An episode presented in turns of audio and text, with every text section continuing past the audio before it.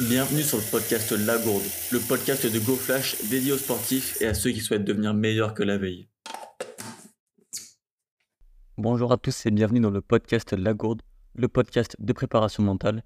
Aujourd'hui, on se retrouve pour l'épisode 18 déjà, et c'est l'un des épisodes que je préfère personnellement, car j'ai tout simplement parlé avec un athlète de très haut niveau, passionné par ce qu'il fait, et qui a pris le temps de vous expliquer avec précision les secrets des sportifs professionnels, notamment à travers la préparation mentale et plus précisément dans cet épisode la visualisation, aussi nommée l'imagerie mentale. Je vous embête pas plus et je vous laisse avec la présentation du champion du monde de triple saut, Hugues Fabrice Zango. Juste, dernière petite précision, cet épisode a été enregistré en juillet et entre-temps il est devenu champion du monde lors des derniers championnats à Budapest, donc un grand bravo à lui. Ok, donc euh, je suis Hugues Fabrice Zango, je suis un athlète euh, originaire du Burkina Faso et mmh, j'ai commencé à m'entraîner dans l'athlétisme depuis 2011 et voilà, j'ai pu quand même engranger pas mal de, de, médailles à un très très haut niveau, notamment une médaille au championnat du monde, la première de mon pays, et une médaille également aux Jeux olympiques de Tokyo. Donc c'était également la première médaille olympique du Burkina Faso. Et également, j'ai à mon actif un record du monde euh, du triple saut en salle avec euh, euh, en franchissant la barrière des 18 mètres. Bon, chez nous, c'est une barrière assez mythique hein, et qui pose pas mal de problèmes parce que dans, dans l'histoire, nous sommes que 7 à l'avoir franchi en conditions régulières. Donc, également, je suis un étudiant donc euh, un doctorat euh, du génie électrique. Donc, euh, je combine le sport et les études et on peut dire que je le fais assez bien. Voilà. Ok, du coup, tu arrives à gérer niveau emploi du temps, tu arrives à gérer à la fois tes études et à la fois le sport de très haut niveau? Les études que je fais, c'est vrai que c'est des études de très haut niveau qui me prennent énormément de temps parce que le doctorat, c'est euh, c'est très, très énergivore et, et, ça prend beaucoup de temps aussi. Et pour, pour faire euh, les deux, en fait, je ne fais que les deux limites parce que je n'ai plus de vie à côté. J'ai dû sacrifier pas mal de choses, mais on peut effectivement allier le sport et les études à un très, très haut niveau pour les deux, ça fait une belle preuve aux jeunes qui pensent que sport n'est pas compatible avec études. C'est bien dommage parce que effectivement, j'en vois pas mal hein, et qui me demandent justement mais comment tu fais? Mais c'est très très possible euh, si on a effectivement la volonté et si aussi on a des bons outils de productivité et ainsi de suite qui peuvent nous aider à, à switcher euh, d'un voilà de, du sport aux études, de, des études au sport parce que ce n'est pas toujours évident. Ouais. Du coup, on va revenir un peu sur ton sport. Comment est-ce que tu as découvert l'athlétisme? J'ai découvert l'athlétisme euh, en 2011. Alors, avant, bien sûr, je, je voyais souvent sur Infosport les dimanches euh, de l'actualité euh, bah, sur l'athlétisme, mais ça ne m'a jamais intéressé parce qu'il n'y a jamais eu de Burkinabé qui, qui avait pu faire de la compétition à un très haut niveau. Du coup, les médias, la presse, en fait, ce n'est pas connu chez nous parce que justement, personne n'en parle. Et moi, en 2011, euh, j'ai participé à une compétition entre des lycées et collèges de la ville de Ouagadougou. Et c'est à cette occasion-là qu'on m'a repéré et qu'on m'a bah, qu'on m'a on fait comprendre que j'avais du talent et qu'il y avait possibilité que je puisse intégrer l'équipe nationale et puis euh, bah, embrasser une carrière. Mais vraiment, euh, je pense que même la personne qui m'a repéré ne pensais pas que j'allais, j'allais aller aussi loin dans, cette, euh, dans, ce, dans l'athlétisme. Ouais, en plus, tu as commencé relativement tard. Du coup, c'était seulement il y a 12 ans et déjà atteindre un podium olympique, c'est déjà exceptionnel. Exactement. C'est vrai que j'ai commencé ah, il y a 12 ans et donc j'avais déjà 18 ans. Et donc, euh, c'est un tout petit peu tard parce que malheureusement, je n'ai pas pu connaître en fait la compétition chez les jeunes notamment tout ce qui est championnat, euh, euh, dans la sous-région ouest africaine et africaine et mondiale, en fait, chez les jeunes, je n'en ai, je n'ai pas connu. J'ai tout de suite été jeté dans le grand bain avec les grands euh, pour, bah, pour essayer de me débattre et de me sortir, quoi. Voilà, donc c'est vrai que c'était un peu tard. Donc, j'ai pas embrassé, euh, j'ai pas fait une carrière bah, linéaire depuis mes 10 ans comme beaucoup d'athlètes de très haut niveau le font, en fait. Ouais, comme quoi, il n'y a pas d'âge pour commencer, c'est jamais trop tard. Tout à fait, c'est vrai. Bah, j'ai commencé à 40 ans et puis espérer faire champion olympique. il y a des limites quand même. Voilà. Et du coup, pourquoi le triple saut en particulier? Euh, Lorsque j'arrivais à l'athlétisme au départ, j'avais, j'avais, je, je, pratiquais également le, le sprint, notamment le 100 mètres. Je pratiquais également le, la, le saut en longueur. Et dans ces trois épreuves, je suis le meilleur au Burkina Faso. Alors, le sprint, euh, j'étais le meilleur au Burkina, mais j'étais, très, très faible en fait dans, la sous-région. Euh, au saut en longueur, j'étais bon dans la sous-région. Au triple j'étais aussi bon dans la sous-région. Mais le saut en longueur hum, n'évoluait plus après, après 2013-2014. Euh, Donc, après deux années, j'ai, j'ai, j'ai eu comme euh, un frein. Bon, c'est même pas un frein. J'ai eu l'impression que ça n'évoluait pas suffisamment vite comme je le désirais. au triple saut, en fait, j'avais déjà le niveau pour pouvoir participer à des compétitions euh, africaines. Donc, euh, je me suis dit que bah, peut-être que c'est ma voie finalement. Et donc, je me suis beaucoup plus concentré sur le triple saut, mais je faisais toujours un concours de saut en longueur et un concours de sprint à l'occasion. Hein. Et ouais, mes performances se sont améliorées également mais reste toujours au niveau régional, par exemple en France, et ça ne me permet pas de me qualifier, par exemple, pour les championnats de France. Par contre, bon, en soi, en longueur, je peux me qualifier pour les championnats de France, mais au triple, je suis sûr de gagner, quoi. Ouais, il y a une différence quand même, ouais. Voilà. Et euh, du coup, maintenant que ta carrière est quand même bien avancée, quel est ton plus beau souvenir?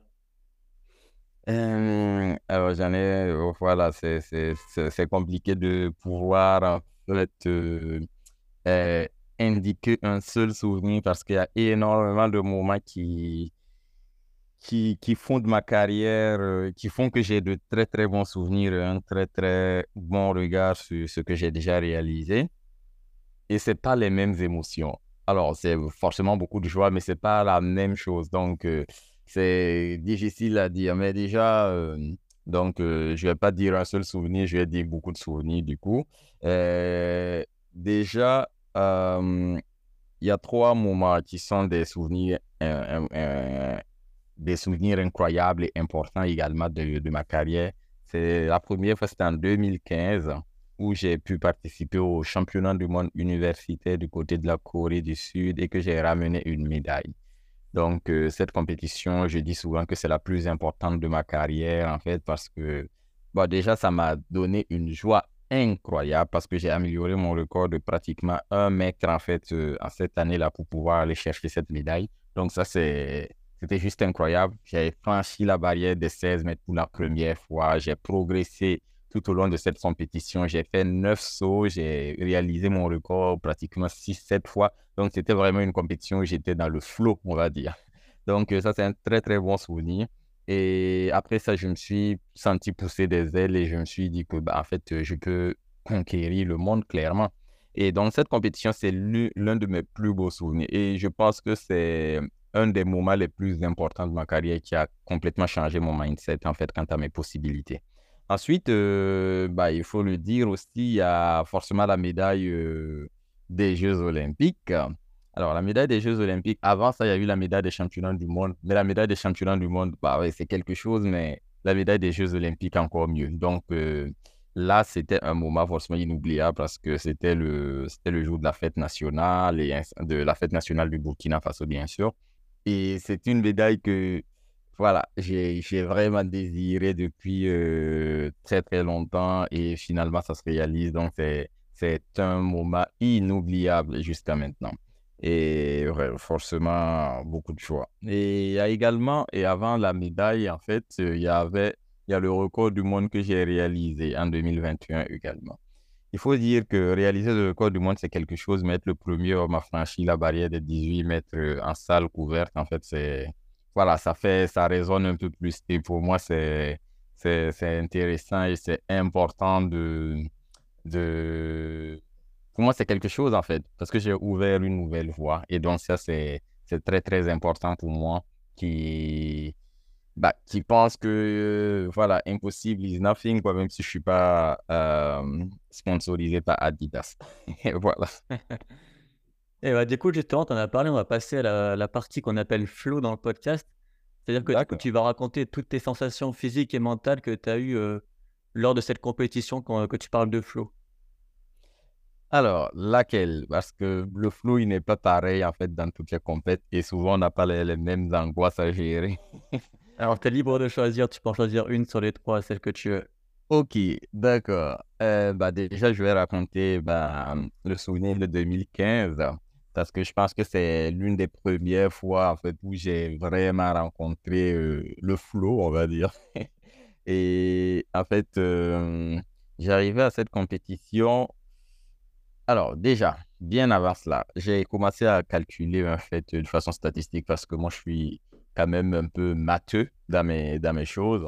Donc j'ai essayé de regarder de façon statistique en fait quelle est la performance qu'il faut pour avoir une médaille au championnat du monde universitaire. Donc, je suis bien remonté jusqu'aux années 2000, là, donc euh, voilà, 15 ans en arrière pour essayer de voir en fait ce que les, les, les autres ont fait, les meilleurs ont fait, voilà, pour avoir la médaille d'or et ainsi de suite. Donc, j'ai calculé mes chances et j'avais vu que si je réussissais à sauter 16 mètres 40, et à ce moment, euh, mon record était à 16 mètres 09, donc euh, il fallait que je fasse un, un gap de de 31 cm pour aller chercher 16 mètres 40. Si je sautais 16 mètres 40, j'avais 77% de chance de réaliser ma médaille.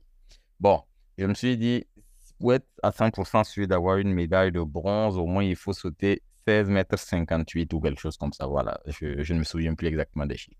Mais voilà, donc là, je suis euh, quasiment euh, à 100% euh, sûr d'avoir une médaille. En tout cas, considérant tout ce qui s'est passé derrière. Parce que je pense que la médaille, la plus haute médaille de bronze, euh, c'était 16 mètres 55 ou 56 ou un truc comme ça. Voilà. Donc, j'avais regardé ces données-là et donc, euh, pour moi, l'objectif, c'était effectivement donner toutes les chances, euh, me donner toutes les chances justement d'aller chercher cette médaille-là. Donc, j'ai commencé ma saison en préparant justement un 16 mètres 50, 16 mètres 60. Alors, la saison ne s'est pas passée forcément facilement hein, parce que j'ai bien tenté. En ce moment, je, ne m'entraînais pas forcément tous les jours. Je m'entraînais quatre fois par semaine. Mais juste pour cette année-là, vu que j'avais un objectif clair et, important à atteindre pour moi, parce que pour moi, je voulais la médaille. Je voulais absolument cette médaille pour pouvoir me prouver que je peux en fait rêver dans l'athlétisme. Donc, j'ai dit, je vais mettre les choses, les choses en place. Et du coup, euh, en m'entraînant euh, cette année-là, on a fait des compétitions, je me suis rendu compte, ah, je, je, tournais autour de mon record personnel qui était à, à 15 mètres 97, réalisé depuis 2013 en fait. Donc en 2013 et 2015, je n'avais pas progressé. Et là, je réalise à ma première compétition un 15 mètres 70. Voilà, je suis autour de là mais je n'arrive pas à franchir le cap des 16 mètres parce que c'est une barrière psychologique. Bon, il y a beaucoup de choses comme ça, malheureusement, qui sont des barrières psychologiques. C'est même pas un problème de moyens physiques, mais beaucoup plus euh, psychologique. Donc, euh, je vais frôler les, les 16 mètres à chaque fois jusqu'à ce que je fasse 15 euh, mètres 96, en fait, à une compétition à Ouagadougou.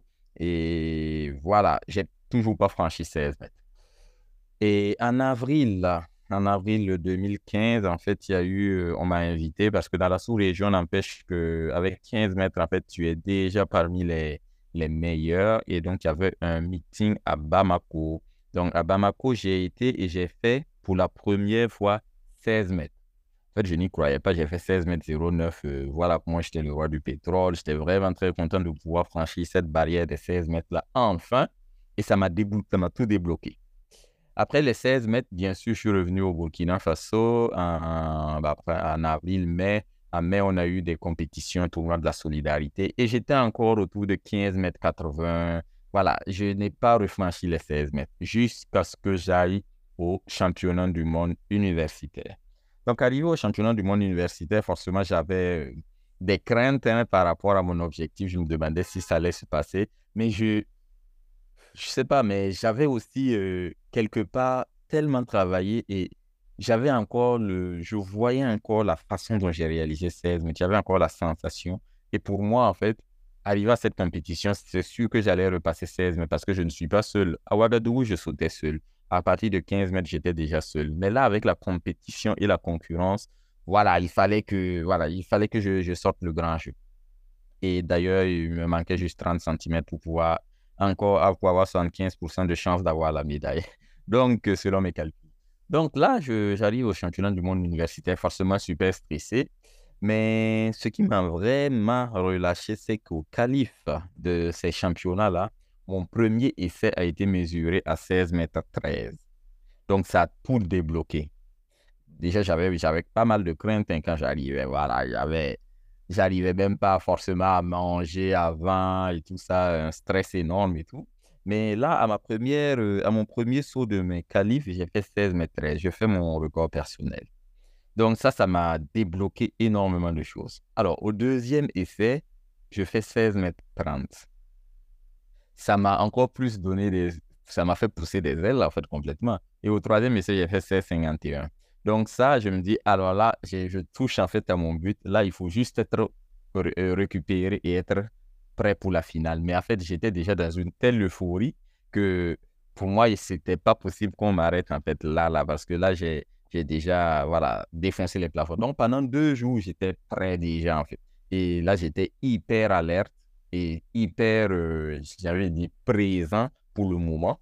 Et donc, lorsque la finale arrive, en fait, enfin, euh, bah, le premier essai de ma finale, je fais 16,59 déjà, tout de suite. Donc, euh, je me place selon statistiquement, en tout cas, médaillable. Et là, ça m'a relâché. J'ai fait 16,61, 16,63, 16,66, 16,76. Donc, en fait, je ne fais que progresser sur toute la compétition. Vous dites que j'ai amélioré mon record de 61 cm, 60, pas 61, 60, euh, je fais 76, 60, 7 cm. Voilà, donc c'était vraiment la compétition qui m'a. Euh, voilà, c'est là où j'ai senti le plus gros flow, j'ai envie de dire, de, bah, de toute mon existence, hein, tout simplement. Et bah, depuis euh, ce moment-là, je me suis dit, euh, en fait, je peux faire ce que je veux. Il faut juste que je me donne les moyens. Et donc, à partir de ce moment, j'ai décidé de venir en France et puis de, d'entamer, de prendre un peu plus sérieusement l'athlétisme et puis ainsi de suite. Et dès que je suis arrivé, les performances ont décollé 17 mètres, 18 mètres maintenant, et puis voilà. et j'ai remarqué que la plupart des sauteurs en athlétisme, ils visualisaient leur saut avant de se lancer. Donc même parfois en, bougeant ou en utilisant leurs doigts. Est-ce que toi c'est le cas? Et si oui, est-ce que tu peux nous expliquer un petit peu? Tout à fait. Alors, la visualisation, euh, il faut dire que je, je la pratiquais, mais pas, euh, je la pratiquais sans, euh, ça m'a rendu compte en gros. Euh, parce que, bon, voilà, j'essayais de d'imaginer comment j'allais faire mon cloche et tout ça. Mais en ce moment, avec les techniques de visualisation, parce que c'est à partir de 2019 vraiment que je me suis fait suivre euh, par une euh, psy et puis voilà, pour ma prépa mentale. Et c'est là que j'ai vraiment compris les rouages en fait de la chose. Parce qu'on sait, on ne sait pas, mais en fait, la visualisation peut être à double tranchant. On peut mal visualiser les choses et effectivement se, j'ai envie de dire, s'enfoncer. Et, ou bien, euh, bah voilà, prendre de bonnes habitudes. Mais en tout cas, avec euh, ce travail-là, aujourd'hui, je peux dire que avant chacun de mes sauts, en fait, je vois clairement, en fait, toutes les intentions que je vais mettre et je le revis. C'est, c'est, ça va très vite mais j'ai l'impression que le temps s'arrête en fait lorsque je, commence à me mettre en action parce que je revis exactement ce que j'avais en tête. Et moi, je les visualise euh, les yeux ouverts, tout simplement, face au bac à sable. Je vois exactement, je me vois, en fait, je me vois, euh, je vois mon âme sortir de mon corps et puis réaliser déjà le saut avant que j'y aille, quoi. Donc, euh, les fois où je n'arrive pas à le voir, je sais que ce saut, il va être pourri, tout simplement. Voilà. Et il y a des fois où je me dis, je vais prendre un risque. En fait, au moins, je sais où je vais pour prendre les risques. Parce que quand on visualise bien, qu'on maîtrise au moins son environnement, c'est plus facile, en fait, de, de commander le risque. On peut mieux maîtriser le risque ou bien, euh, j'ai envie de dire, jouer sur le risque, savoir qu'on va prendre faire un plus gros cloche-pied. Ok, c'est le risque que je prends. Je ne sais pas comment mon corps va réagir forcément, mais au moins, je sais que c'est là que je vais prendre le, risque. Et puis, voilà, mon corps pourrait mieux réagir. Ouais, L'un dans l'autre, la visualisation est très, très importante et moi, je la pratique les yeux ouverts. Ça, c'est en compétition que je dis. Après, lorsqu'on est à la maison, parce que c'est ça aussi qu'il faut, il faut dire, moi j'ai commencé l'athlète et moi, la visualisation m'a énormément apporté en fait au niveau de l'apprentissage des gestes techniques parce que moi, j'ai, hum, voilà, pour moi, c'était pas, pas naturel. Et à chaque fois que je me lâche en fait pour, pour exprimer vraiment toute ma force, je me rends compte que je sors en fait de, de, de bah, du cadre technique et tout ça. Et moi, la visualisation m'a beaucoup aidé à de plus en plus ancrer la technique en moi. Donc actuellement, je peux me lâcher davantage, je peux exprimer beaucoup plus de force en fait. Voilà, mais dans un cadre beaucoup plus euh, technique et, et ça, c'est très, très important. Et pour cela, à la maison, euh, forcément, trois fois par semaine, euh, j'ai des exos de visualisation. Je peux faire un concours entier. Je peux me projeter sur mon prochain concours si je connais déjà le stade. Je peux, voilà, j'imagine plein de choses. Hein. parce que la visualisation, pour la rendre beaucoup plus réelle, il faut, il faut y ajouter de l'émotion et c'est ça la clé de la chose. Et donc, euh, ajouter euh, le contexte, euh, bah, voir ses adversaires, les sentir, les toucher pratiquement et puis voir l'atmosphère. Voilà, il fait chaud, il fait froid. Après, c'est nous qui commandons un peu notre cadre, mais euh, voilà, on essaie d'imaginer au maximum des choses et on peut même regarder la météo pour imaginer euh, ce qui, le temps qu'il fera ce jour-là. Et c'est voilà pourquoi moi, en fait, avant mes compétitions, la veille de mes compétitions, je fais une dernière visualisation et j'ajuste en fait ce que j'ai déjà préparé.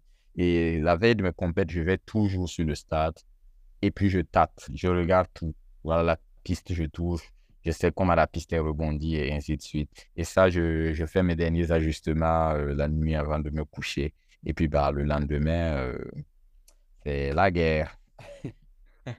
et du coup, quand tu te visualises, tu le fais plutôt de façon interne ou externe? Ben, Plutôt de manière comme si une caméra te filmait ou plutôt avec tes yeux? Alors, oui, moi j'ai la facilité de, de, me visualiser de façon interne. En fait, le problème aussi, c'est que ça dépend de, du geste technique. Il y a des gestes techniques où j'arrive vraiment pas à me, à me visualiser euh, de façon interne. Euh, et d'autres gestes techniques, c'est beaucoup plus facile pour moi.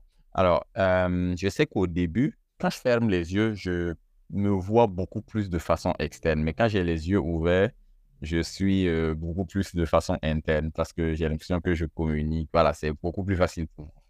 Donc, euh, dans les deux cas, je, euh, en compétition, je, je, ne ferme pas les yeux. Voilà, parce que je préfère vivre et puis voilà, être en contact avec mon environnement, avec tous mes cinq sens, plutôt que de me couper. Et moi, ça ne me dérange pas d'avoir les yeux ouverts pour visualiser en ce moment-là. Mais en compétition, c'est toujours de façon interne que je visualise parce que je me vois courir mais quand je dis je me vois courir, je suis en moi et puis je. Voilà. Un caméra GoPro sur le front, quoi. ouais, je vois. Et du coup, maintenant, à un, jeu, à un an des Jeux de Paris 2024, quel est ton prochain objectif? Alors, quand je parle des Jeux de Paris, j'ai j'ai un frisson dans le dos parce que je sais que c'est l'apothéose de ma carrière. C'est certainement ma dernière grande compétition, hein, ma dernière très grande compétition. Parce qu'après ça, j'ai d'autres projets pour ma vie et ainsi de suite. pas que le sport n'est pas intéressant, mais voilà. alors, quand je pense à Paris 2024, moi, mon objectif principal, euh, je... Et pour vous, pour le dire, en fait, lorsque je visualise, en fait, euh, une compétition aujourd'hui, ce n'est même plus l'aspect technique qui m'intéresse. Mais en fait, c'est mon ressenti, ce sont mes émotions ce jour-là. En fait, je me visualise dans un certain état émotionnel et psychique ce jour-là. Et pour moi, c'est le plus important. Parce que les aspects techniques, c'est bien beau, par exemple, mais hum, lorsqu'on arrive et qu'on n'est pas bien psychologiquement, bah, en fait, on ne pourra jamais utiliser cette technique-là. Donc, moi, quand je visualise Paris, je me visualise dans un certain état exemple, euh, psychologique. Donc, mon objectif, c'est d'arriver le jour J, là, euh, voilà, le, jour de mon saut, mes qualifs et de ma finale, dans cet état psychologique-là. voilà, dans un état où je serai suffisamment détendu avec, bien sûr, une énergie sans pareil hein, pour, l'un de, de, de mes derniers combats. Et puis voilà. Mais je ne visualise pas forcément, j'ai envie de dire, de médailles. Je ne visualise pas de, de trucs. Je veux vivre l'instant parce que je sais que lorsque je suis présent et que je vis mon instant à fond, je peux commander énormément de choses et je suis acteur en fait. Parce que si je deviens spectateur, ne serait-ce qu'un instant, tout est foutu. voilà. Et donc, euh, pour Paris 2024, mon objectif, c'est d'arriver euh, dans un état émotionnel et psychologique suffisamment opportun pour que je produise en fait ma meilleure prestation et ma meilleure performance, que je sois un artiste ce jour. Mais sinon, mon objectif, c'est forcément de, de gagner la médaille, hein, mais ça, ce n'est qu'une conséquence. La cause, euh, ça se passe bien sûr ce, cet état euh, que je vis, que je visualise et que j'espère atteindre. Voilà. Ok, très bien. Et maintenant, pour conclure cet épisode, est-ce qu'à travers ton parcours plein d'expérience, tu pourrais nous donner un ou plusieurs conseils pour tous les sportifs qui nous écoutent? Ah, des conseils, euh, forcément, j'ai rencontré pas mal de problèmes que j'ai dû résoudre hein, pour pouvoir arriver où j'en suis. Et des problèmes, euh, oui. Alors, déjà, les sportifs souvent sont bloqués. Alors, moi, quand je commençais, par exemple, euh, mon athlétisme, en fait, je, j'étais motivé tout le temps, motivé, motivé. Mais à force, quand tu vas, tu fais un échec sur une compétition qui te tient à cœur, un deuxième échec, un troisième, lorsque tu as une autre compétition qui arrive, finalement, tu as peur. En fait, le problème, c'est que nous n'arrivons pas à exploiter notre potentiel au maximum parce que nous avons peur. Qu'on le veuille ou pas, nous avons souvent très, très peur. Que ce soit ressenti de façon consciente ou inconsciente, nous avons peur. Et il faut travailler, trouver des mécanismes de sorte à, à pouvoir réduire ça, à pouvoir, en fait, euh, j'ai envie de dire, être dans un état qui permette la performance. Il y en a qui ont besoin d'avoir peur pour faire la performance. D'autres ont besoin de calme pour faire la performance il faut se connaître à ce niveau-là, pouvoir s'approcher de psychologues ou de prépa mentaux, parce que c'est très, très important, même s'il y a énormément de personnes encore qui n'exploitent pas ce, ce, truc qui peut leur permettre de pouvoir passer juste un cap. Il y a énormément d'athlètes qui n'arrivent juste pas à passer un cap. Et une fois qu'ils ont passé le cap, c'est terminé. Ils sont incroyablement euh, forts et très, très bons. Voilà, donc euh, moi, je, mon conseil, c'est de pouvoir s'approcher parce que il faut prendre soin de sa tête autant qu'on prend soin de son corps. On fait des régimes, on fait plein de trucs, mais on pense qu'on est suffisamment bon dans la tête. C'est pas vrai du tout. Il faut aussi soigner sa tête euh, au quotidien et puis pour que la tête le corps se suivent pour pouvoir produire la meilleure performance. Donc, mon conseil serait que les sportifs prennent davantage soin de leur tête, de leur esprit pour pouvoir produire leur meilleure performance. Et ouais, je te remercie beaucoup pour le temps que tu m'as accordé. C'était un, un plaisir d'échanger avec toi. Avec plaisir. Donc, euh, n'hésitez pas du coup à le suivre sur Instagram pour euh, l'encourager euh, pour les compétitions. Yes, là. merci, à bientôt. À bientôt. C'était la gourde de GoFlash. Retrouvez plus de contenu sur le compte Instagram goflash.off.